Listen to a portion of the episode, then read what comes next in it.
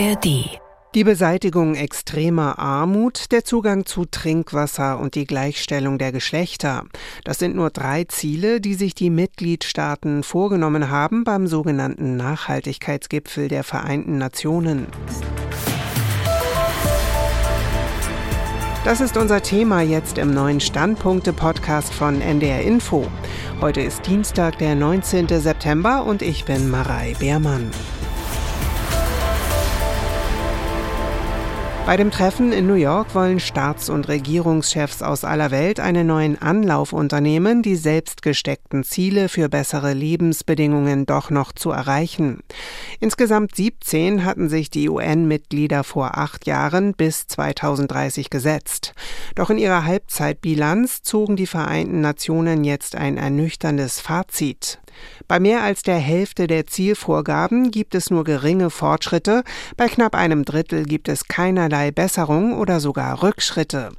Unsere Gastautorin ist heute Cordula Tutt, Hauptstadtkorrespondentin der Wirtschaftswoche. Und sie meint, auch von diesem Gipfel werde kaum Dauerhaftes bleiben. In New York treffen sich die Vereinten Nationen zum Nachhaltigkeitsgipfel. 193 Nationen überprüfen, wie erfolgreich sie bei gleich 17 Zielen sind, die sie sich bis 2030 gesetzt haben. Die Beseitigung des Hungers, der Zugang zu Trinkwasser oder ein Temperaturanstieg von maximal 1,5 Grad. Vom Gipfel wird kaum Dauerhaftes bleiben. Zum einen sind die Ziele zahlreich und manche wolkig. Bei Weltklimagipfeln braucht es zwei Wochen harten Feilschens allein für verbindlichen Klimaschutz. Zum anderen klingt Nachhaltigkeit zwar gut, doch es gibt ja Gründe, warum wir ihr nicht nahe kommen. Wir finden erneuerbare Energie richtig, doch bekämpfen wir Stromtrassen. Wir stöhnen über den CO2-Preis fürs Tanken und Heizen. Oder wir schicken Versandware zurück, die uns irgendwie nicht passt. Nachhaltiger Leben hat einen Preis. Das erleben wir, wenn wir zu Recht um den Heizungstausch oder auch um Schadstoffe im Wasser streiten. Wenn es einfach wäre, würden wir es längst tun.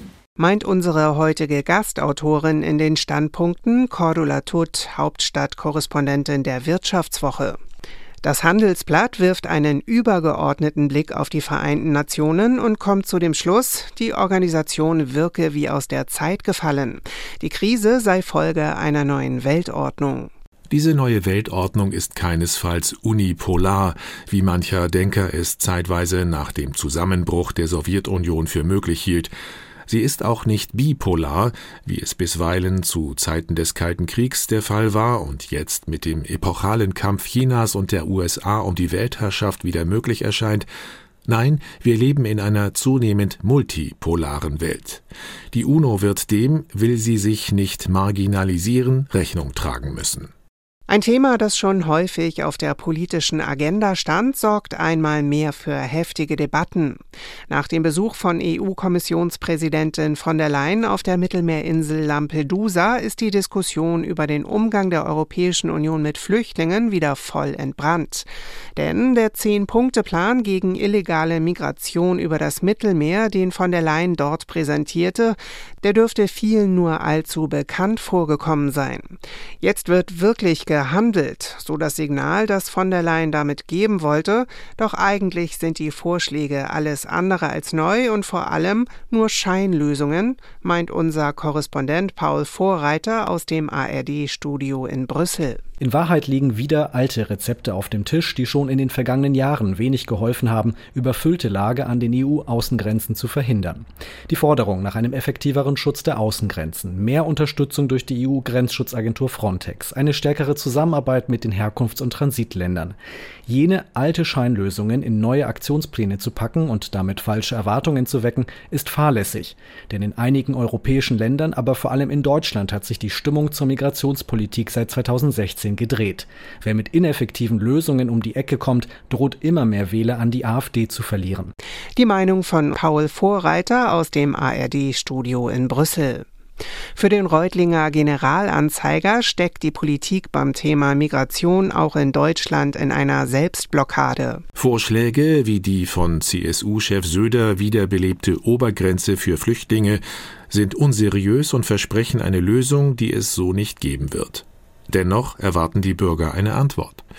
Der Anfang wäre eine ehrliche Bestandsaufnahme und die Anerkennung, dass Deutschland und Europa ein Problem haben. Das sind nicht die Flüchtlinge, sondern der richtige Umgang mit ihnen. Es braucht wieder mehr Kontrolle in der Frage der Zuwanderung, sonst verlieren die Menschen vollends das Vertrauen in die Handlungsfähigkeit der Politik. Der Tagesspiegel aus Berlin befasst sich mit den Äußerungen von Ex-Bundespräsident Gauck, der zu einem Umdenken in der Asylpolitik aufgerufen hatte. Gauck sprach von einer neuen Entschlossenheit in der Flüchtlingspolitik, davon, den offenbar eingetretenen Kontrollverlust zu beheben und einer Debatte über neue Wege. Ja, es mag etwas wohlfeil sein von einem, der nicht in den politischen Niederungen die Kompromisse erringen muss, aber es geht um etwas anderes. Darum, nicht so zu tun, als würde schon alles irgendwie klappen. Denn aktuell muss man sagen, dass Deutschland an seine Grenzen stößt. Darüber klar zu sprechen und dabei auch Maßnahmen ohne Schaum vorm Mund zu diskutieren, die schnell als Abschottungspolitik gebrandmarkt werden, sorgt dafür, dass rechte Narrative durchkreuzt werden können. Und das waren die NDR Info Standpunkte für heute. Den nächsten Podcast mit Meinungen aus den Medien zu einem neuen Thema gibt es morgen früh wieder. Ihr findet ihn zum Beispiel in der ARD Audiothek und könnt den Podcast auch abonnieren. Bis bald, ich wünsche euch einen schönen Tag. Ein Podcast von NDR Info.